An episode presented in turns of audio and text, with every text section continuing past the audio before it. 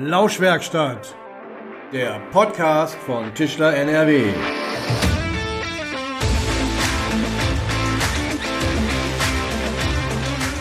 Hallo und herzlich willkommen in der Lauschwerkstatt.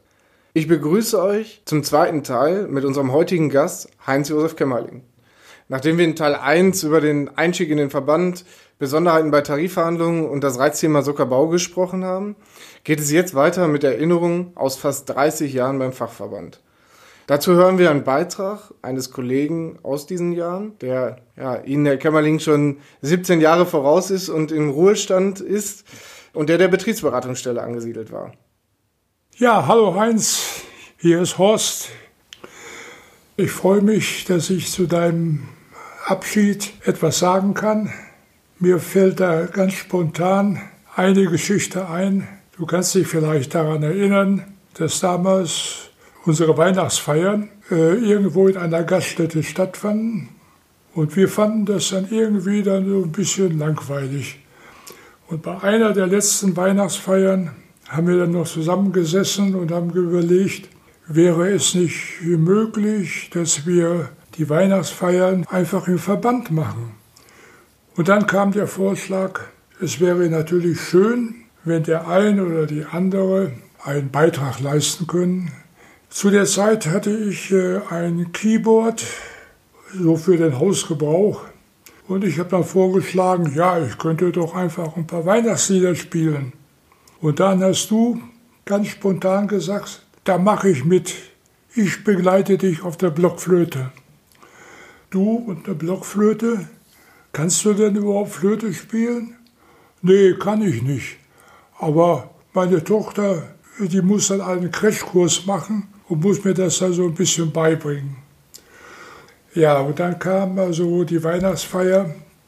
Du hattest dann ein Heft bei dir. Ich dachte, oh, hat der Heinz Josef ein Notenheft mitgebracht? Nein, er hatte ein Skizzenheft. Und zwar hatte ihm die Tochter aufskizziert, welche Löcher er an der Flöte bei jedem Ton zuhalten muss. Ja, und dann haben wir uns also durch Odo Fröhliche gequält.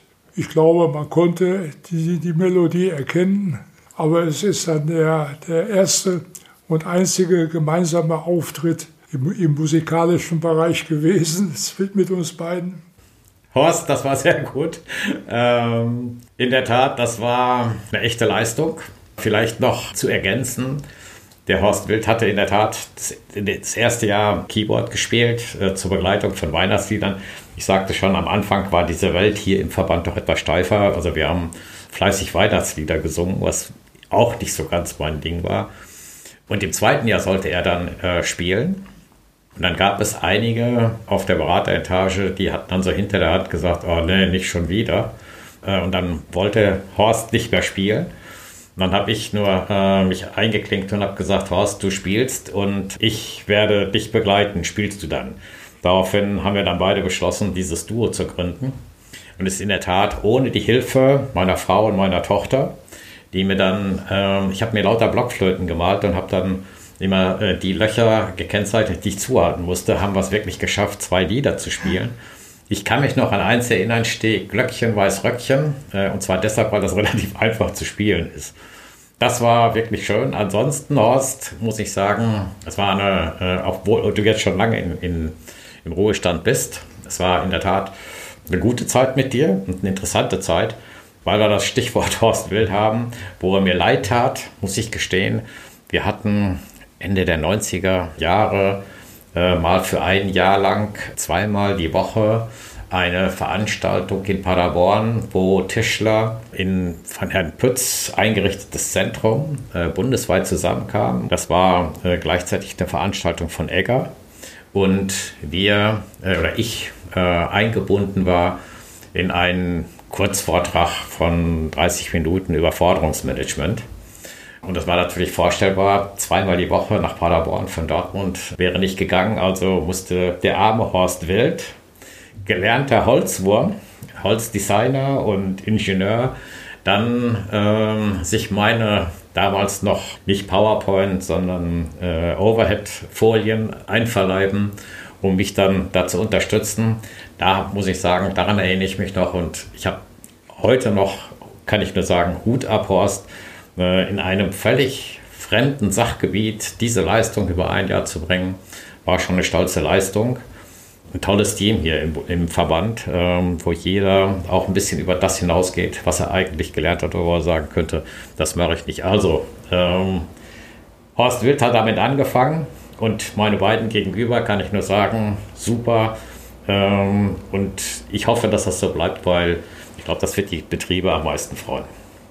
Nochmal Dankeschön. ähm, aber eine wahnsinnige Geschichte mit der Blockflöte. Sie haben tatsächlich von Ihrem Zettel abgelesen, welches Loch Sie zuhalten müssen, um Schneeglöckchen, Weißröckchen zu spielen. Läuft das heute noch bei Kämmerlings unter dem Weihnachtsbaum?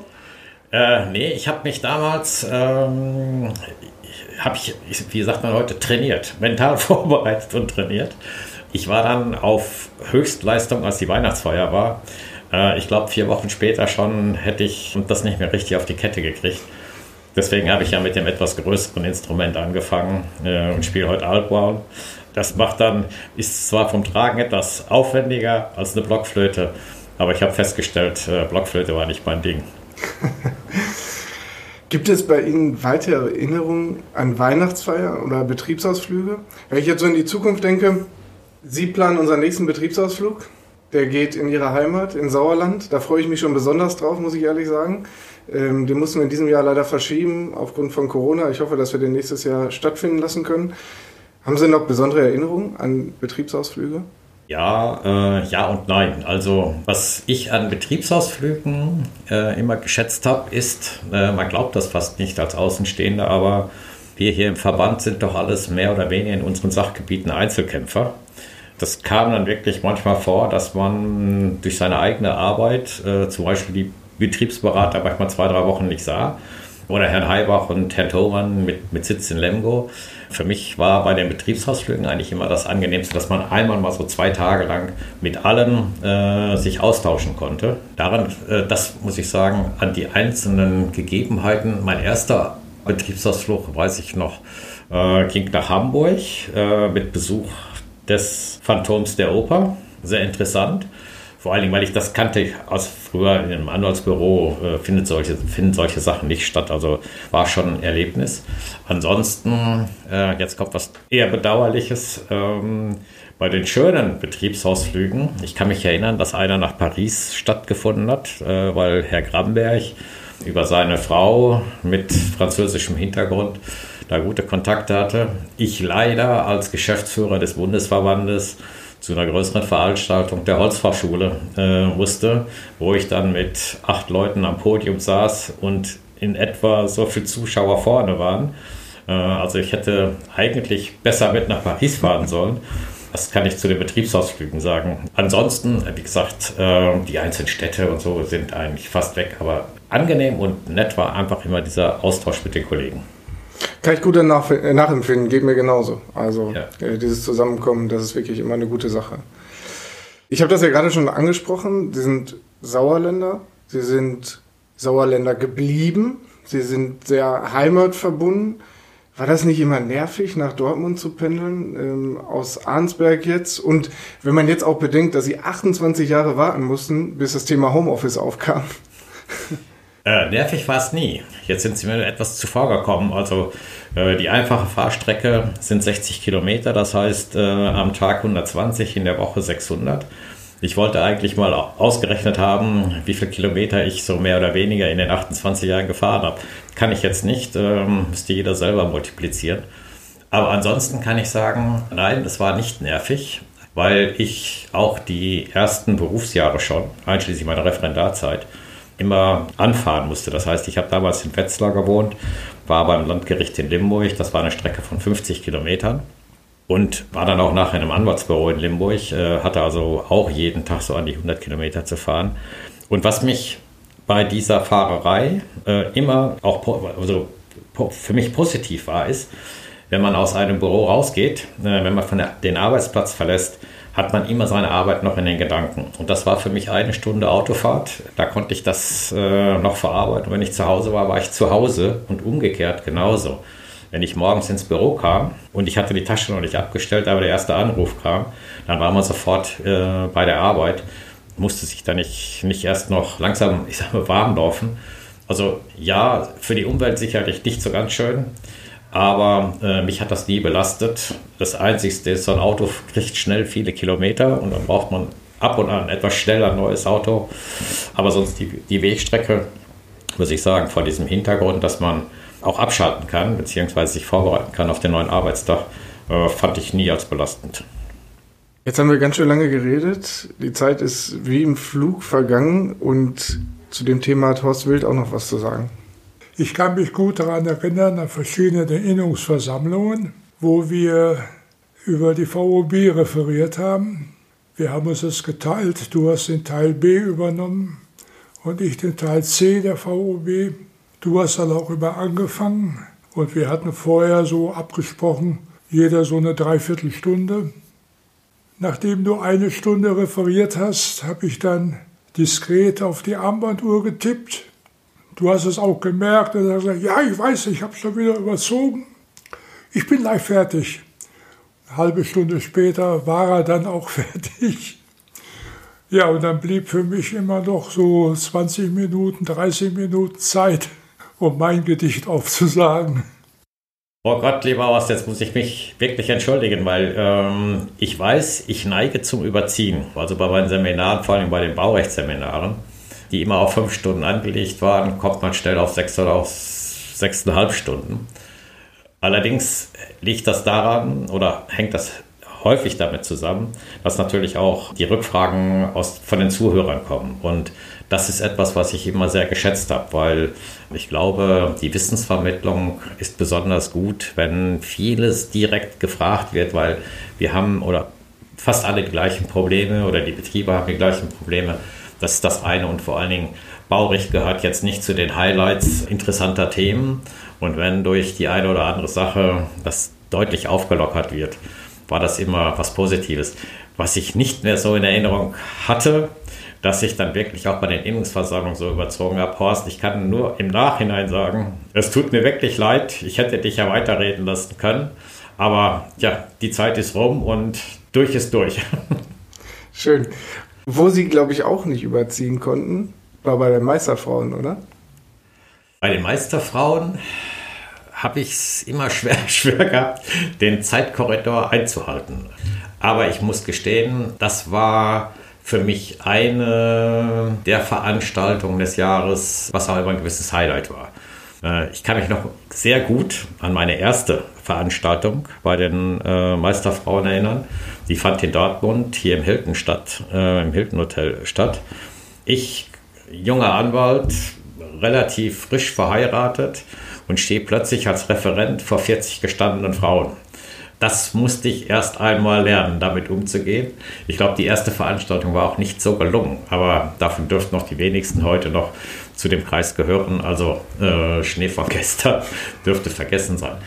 Aber die letzten, ich würde mal sagen, 10, 15 Jahre äh, war ich, glaube ich, in der Tat Dauergast, was ich auch immer sehr, sehr gern gemacht habe und was ich nicht nur gern gemacht habe. Ich werde auch nächstes Jahr noch einmal referieren bei den Unternehmer Frau Tischlerhandwerk. Und zwar deshalb, weil man glaubt es nicht, aber ich habe immer äh, nach 30 Jahren, glaube ich, darf ich das auch sagen, für mich sind Tischler, männliche Tischler, gehören mehr zu der Spezies, die nicht viel reden und ungern lesen und schreiben. Ich merke das bei Bauaufträgen zum Beispiel. Der Handschlag gilt noch fast. Ich, ich sage ja bodenständig, aber das reicht eben manchmal heute nicht. Und bei den Meisterfrauen merkte man, dass sie eben diesen ganzen Bürokram häufig wuppen und auch gut wuppen. Und demzufolge auch immer sehr auf Flughöhe und äh, engagiert waren. Was dann auch dazu geführt hat, dass zumindest so die letzten zehn Jahre aus dem Kreis der Meisterfrauen immer Fragen gestellt wurden äh, die ich dann im, im äh, Meisterfrauenseminar beantworten musste. Das war schon manchmal eine echte Herausforderung. War nicht immer einfach, aber es hat mir einfach riesig Spaß gemacht. Und so diese Hemmschwelle vor 40 Frauen, die habe ich auch etwas abbauen können. Jetzt folgt der wohlverdiente Ruhestand. Die äh, Vergangenheit war bei Ihnen oftmals geprägt durch nicht ganz ungefährliche Aktivitäten, nennen wir es mal, mit Rennradfahren. Wir haben eben schon gehört, ähm, Skifahren war eine ihrer, eines ihrer Hobbys und sogar Gleitschirmfliegen. Auf welche verrückten Abenteuer kann sich Ihre Frau jetzt einstellen? Ja, meine Frau ist seit drei Jahren schon in Rente und wartet eigentlich nur darauf, ähm, dass ich komme, damit wir endlich das, was wir eigentlich immer auch schon gerne gemacht haben, noch etwas intensiver machen können, nämlich Reisen. Corona hindert uns jetzt noch ein klein wenig daran, aber die letzten Nachrichten, Impfstoffe und, und, und, lassen uns dann hoffen, dass wir dann in 2021 vielleicht doch äh, starten können. Weil Sie sagten, Rennradfahren. Rennradfahren war eigentlich nie so mein Ding, aber ich bin immer viel und gerne Fahrrad gefahren, also Mountainbike fahren. Eine meiner ersten Vorhaben war eigentlich, als Rentner von Arnsberg aus mit dem Fahrrad bis nach Sizilien zu fahren. Nachdem ich vor drei, vier Jahren im letzten Italienurlaub gesehen habe, dass da auch in Mittelitalien ein paar ganz hohe Berge sind, haben meine Frau und ich dann beschlossen, wir kaufen uns einen gebrauchten Vito und hängen die Fahrräder hinten dran, weil dann fahren wir ja auch nach äh, Italien mit dem Fahrrad. Also das steht an. Herr Droste, äh, unser Ausschussvorsitzender, Tarifausschussvorsitzender, ist ja auch schon längere Zeit unten in Italien. Und ich hoffe, äh, ihn dort unten auch dann persönlich besuchen zu können. Ansonsten, altersbedingt, Reaktionen werden nicht unbedingt schneller. Das Gleitschirmfliegen habe ich mit Ende dieses Jahres endgültig drangegeben. Also meine Mitgliedschaft bei Sauerland Air habe ich zum Jahresende gekündigt. Ansonsten äh, werde ich weiterhin Fahrrad fahren. Ich werde auch weiterhin Ski fahren. Ich mache das immer noch mit voller Begeisterung. Ja, und dann habe ich, wie gesagt, noch das Alphorn-Spielen, was ich jetzt wieder ein bisschen intensivieren will. Übrigens mit einem Tischlermeister aus Arnsberg. Und ich glaube, äh, da gibt es noch das eine oder andere. Ich habe auch noch ein Projekt, wo ich äh, aufgrund alter Ansichtskarten versuchen möchte, Zeitsprünge im Sauerland ähm, äh, herauszufinden, also die Standorte der Fotografen alter Postkartenmotive zu finden und aus heutiger Sicht zu fotografieren. Also wie man sieht, das eine oder andere äh, werde ich noch oder habe ich noch vor mir. Ich hoffe auch, dass ich das äh, noch lange machen kann und gesund bleibe, so wie Horst Wild mit über 80. Das wäre so mein Wunsch. Ihnen wird nicht langweilig, ich merke schon. Sie haben eben äh, auch das Stichwort genannt, äh, Camper, den Sie sich gekauft haben. Habe ich das richtig gehört? Sie haben den selbst ausgebaut? Äh, nee, nein, nein. Also es ist, ist ein ganz normaler Vito mit neun Sitzen. Davon haben wir sieben Sitze rausgeworfen. Hinten eine Schlafgelegenheit, also äh, Dinge, die, äh, also kein Camper, äh, sondern dem Budget angepasst. Ein Auto, in dem man auch einfach jetzt mal äh, etwas entspannter äh, durch die Gegend reisen kann, ja. Und das erste Ziel ist Italien. Wenn es Corona dann wieder zulässt. Ähm, das erste Herbstziel ist und bleibt Italien. Wobei ich im nächsten Jahr, im Mai, weil ich noch einen Gutschein, einen fairen Gutschein eigentlich äh, einlösen möchte, äh, als erstes jetzt nach Finnland fahren. Ähm, geplant ist, nach Finnland fahre, weil dort wollten wir eigentlich letztes Jahr oder dieses Jahr im Mai fahren, aber durch Corona alles gecancelt. Geld gab es nicht zurück und nur ein Gutschein. Und jetzt hoffe ich, dass ich auf die Art und Weise dann vielleicht doch noch nach Finnland komme. Wollen wir hoffen, dass, die, dass die Impfstoffe und die Lockdowns wirken und ähm, wir Deutschen dann auch wieder nach Skandinavien einreisen dürfen. Ich drücke Ihnen die Daumen, damit es spannend bleibt in den Danke. nächsten 20 Jahren. Damit kommen wir auch zum Ende dieser Folge ähm, in unserer allseits beliebten Rubrik Dreisatz. Die kommt aber heute auch nicht von mir. Die kommt heute auch von einer besonderen Person und wir hören mal rein. Hallo Papa, hier ist deine Tochter Julia als kleine Überraschung mache ich heute auch im Podcast mit. Und zwar ähm, werde ich mich um den Abschluss des Interviews quasi kümmern und dir ein paar Satzanfänge stellen, die du bitte vervollständigen sollst mit dem ersten, was dir so in den Kopf kommt. Dann legen wir mal los. In meiner ersten Woche als Rentner werde ich. Ich befürchte, Corona-bedingt mich mit dem Ansichtskartenprojekt beschäftigen müssen, weil ich nicht rauskomme. Ein unvergesslicher Moment im Verband war? Oh, das ist eine schwere Frage, weil es das unvergessliche Moment so nicht gibt. Aber es gibt natürlich eine Reihe von unvergesslichen Momenten, die meistens aus dem Arbeitsleben kamen. äh, und durch Kleinigkeiten manchmal in Erinnerung gerufen wurde. Eines äh, zum Beispiel ist die Rückmeldung nach der Mitgliederversammlung der Modellbauer äh, von einem Dortmunder Betrieb. Da hatte ich einmal die schwere Aufgabe, dass der Betrieb mich anrief und um Hilfe bat, weil ein Mitarbeiter, der wohl einen leichten psychischen Knacks hatte, immer dann, wenn es ihn überkam, sich vor der Maschine nackt auszog und dann vor der Maschine herumtanzte. Ich muss ganz ehrlich sagen, eigentlich alltägliches Problem. Wir wollten auch nicht damit vors Arbeitsgericht nach Dortmund. Ich weiß auch heute nicht mehr, wie das Ganze, wie wir das Problem gelöst haben. Ich weiß nur, dass wir es gelöst haben. Und dann gibt es natürlich noch ein paar andere Dinge. Eines kann ich mich daran erinnern, hat mich einerseits ähm, angenehm berührt und aber vor allem zum Lachen gebracht. Die, ich glaube, es war die stellvertretende Obermeisterin aus Düsseldorf, äh, hatte Probleme mit, ich meine, es wäre Fiat äh, gewesen, mit der Rechtsabteilung äh, von Fiat Deutschland. Und sie hat dann dorthin geschrieben, womit sie alles nicht einverstanden war, aber vor allen Dingen der letzte Absatz hat mich sehr, sehr gefreut, weil dort hat sie dann geschrieben, der Justiziar meines Fachverbandes wartet schon darauf, sich auf sie stürzen zu können. Zum Glück ist es dazu nicht gekommen, aber war eine nette Geschichte. Und ein anderer Punkt, der mir auch nie aus dem Kopf geht, weil das betrifft so den Arbeitsrechtler. Man glaubt ja manchmal gar nicht, äh, dass man sogar hier und da mit Standardmitteln Erfolg hatte, hat oder haben kann. Ich kann mich daran erinnern, dass ein größerer Innenausbauer aus Mörs, die hatten noch ein Außenlager hatten, ein, ein, ein Holzlager. Da war nur ein Tischlergeselle beschäftigt, der Junggeselle war.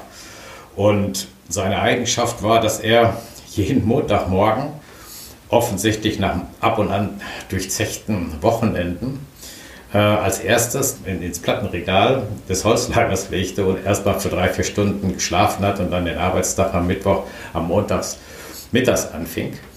Das wurde auch eine lange Zeit von dem Betrieb toleriert, weil er andererseits, wenn irgendein LKW mit einer Ladung kam, die sich erst dann nach 20 oder 22 Uhr angekündigt hatte, auch jederzeit bereit war, zur Verfügung zu stehen. Aber irgendwann war es dem Betrieb dann zu viel und ich konnte nichts anderes sagen als schicken Sie ihm doch mal eine Abmahnung. Das Muster haben wir dann, habe ich hier dann noch zugeschickt und ich habe dann ein paar Jahre später erfahren, man glaubt es nicht, diese Abmahnung hatte echt Erfolg. Von dem Tag an äh, kam er jeden Montagmorgen pünktlich zur Arbeit und hat gearbeitet. Also man sieht, alle Beispiele zeigen auch, dass im Handwerk, glaube ich, sehr menschlich zugeht. Und zum Schluss, am meisten werde ich vermissen. Meisten werde ich vermissen die, das Miteinander, der, der Kontakt mit netten Kollegen, auch wenn man die manchmal längere Zeit nicht gesehen hat. Aber einfach so die Teilhabe am Leben. Das ist ja das, was Arbeit auch ausmacht, was für mich immer einen deutlich höheren Stellenwert hatte als alles andere. Das werde ich, glaube ich, vermissen. Einfach dieser ständige Kontakt und dieses konkrete Teilhaben am Leben. Leider muss ich sagen, wenn man, wenn man äh, das hier und da im bekannten Freund oder Freundeskreis so mitbekommt, am allerschlechtesten ist es eigentlich, ähm, früh in Rente zu gehen, auf dem Sofa zu sitzen und nichts zu tun, weil man dann fast feststellen oder äh, miterleben kann, wie jemand abbaut. Also äh, ich hoffe, dass ich das mit den anderen Aktivitäten etwas ausgleichen kann, aber das ist etwas, was ich glaube ich wirklich vermissen werde, gebe ich zu. Sie haben eben so viel aufgezählt, ich glaube, Ihnen wird erstmal nicht langweilig werden. Ich hoffe. An der Stelle möchte ich mich gerne bedanken. Und zwar, jetzt kommt eine ganze Reihe, die ich aufzählen muss. Als erstes mal ihre Frau, die den Kontakt hergestellt hat zu Julia, äh, die sich dann auch bereit erklärt hat, direkt äh, mitzuwirken in unserer Folge. Also auch ein Dankeschön an die Julia. Ähm, an Ralf Bicker, der viele Ideen hatte ähm, im Vorfeld, mit dem wir uns ausgetauscht haben. Natürlich auch Horst Wild und Jan Eckold, die sich direkt bereit erklärt haben, ihren Beitrag zu leisten. Äh, an Jens Südmeier, der inhaltlich in meiner Vorbereitung mit dabei ist, die Technik mit unterstützt. Ähm, da bleibt mir einfach nur Danke zu sagen an der Stelle. Und ganz zum Schluss, Herr Kimmerling, Ihnen vor allen Dingen für dieses offene und ehrliche Gespräch, dieses lustige Gespräch. Es hat mir viel Spaß gemacht, nicht nur heute, sondern auch die letzten sechs Jahre, die wir hier ähm, zusammen gearbeitet haben. Ich fand, das war immer ein sehr kollegiales Miteinander. Ich habe von Ihnen nie ein negatives oder böses Wort gehört, egal mit welchen EDV-Neuerungen oder irgendwas ich um die Ecke kam. Sie haben alles immer sofort ausprobiert, sie haben alles immer sofort mitgemacht. Und deswegen bleibt mir am Ende nur zu sagen, Herr Kimmerling, bleiben Sie gesund. Ich wünsche Ihnen viel Spaß bei allem, was Sie jetzt vor sich haben, bei Ihren Reisen. Und bleiben Sie, wie Sie sind. Danke, vielen, vielen Dank vor allen Dingen für die guten Wünsche der Gesundheit, weil das ist eigentlich das Wichtigste, vor allen Dingen, wenn man so die dritte Lebensphase äh, angeht. Also wirklich vielen herzlichen Dank und ähm, ich bin mir eigentlich ziemlich sicher, dass wir uns nicht aus den Augen verlieren. Bei Ihnen, der Grundhöfer, weiß ich, Sie sind ein Fan des Ettelsberg und Sigi, äh, Sigis Hütte. Ähm, und das kann ich jetzt schon voraussagen. Dort werden wir uns nächstes Jahr mit Sicherheit wieder treffen. Und dann schauen wir mal, wie es weitergeht. Vielen Dank. Ich freue mich drauf. An alle Hörer auch ein Dankeschön fürs Einschalten bis hierher. Das war die letzte Folge in 2020. Ähm, ich hoffe, dass ihr auch in 2021 wieder dabei sein werdet. Wir haben ganz neu eine E-Mail-Adresse eingerichtet, lauschwerkstatt.tischler.nrw. Für Feedback, Anregungen, Kritik ähm, gerne einfach eine Mail schicken. Vergesst nicht, uns zu abonnieren, äh, denn dann verpasst ihr auch nicht die nächste Folge mit Jonas Klinkenberg. Äh, Jonas arbeitet im elterlichen Betrieb in Innen. Jonas ist äh, Blogger. Ähm, er bloggt nämlich für Born to be Tischler. Er hat letztes Jahr auch für die Ligner 2019 gebloggt. Und was es genau damit auf sich hat, das erfahrt ihr in der nächsten Folge der Lauschwerkstatt. Wir wünschen euch bis dahin unter diesen Umständen zwar ein besonderes, aber trotzdem ein schönes Weihnachtsfest. Einen guten Rutsch in das Jahr 2021 mit viel Gesundheit, Hoffnung und Zuversicht.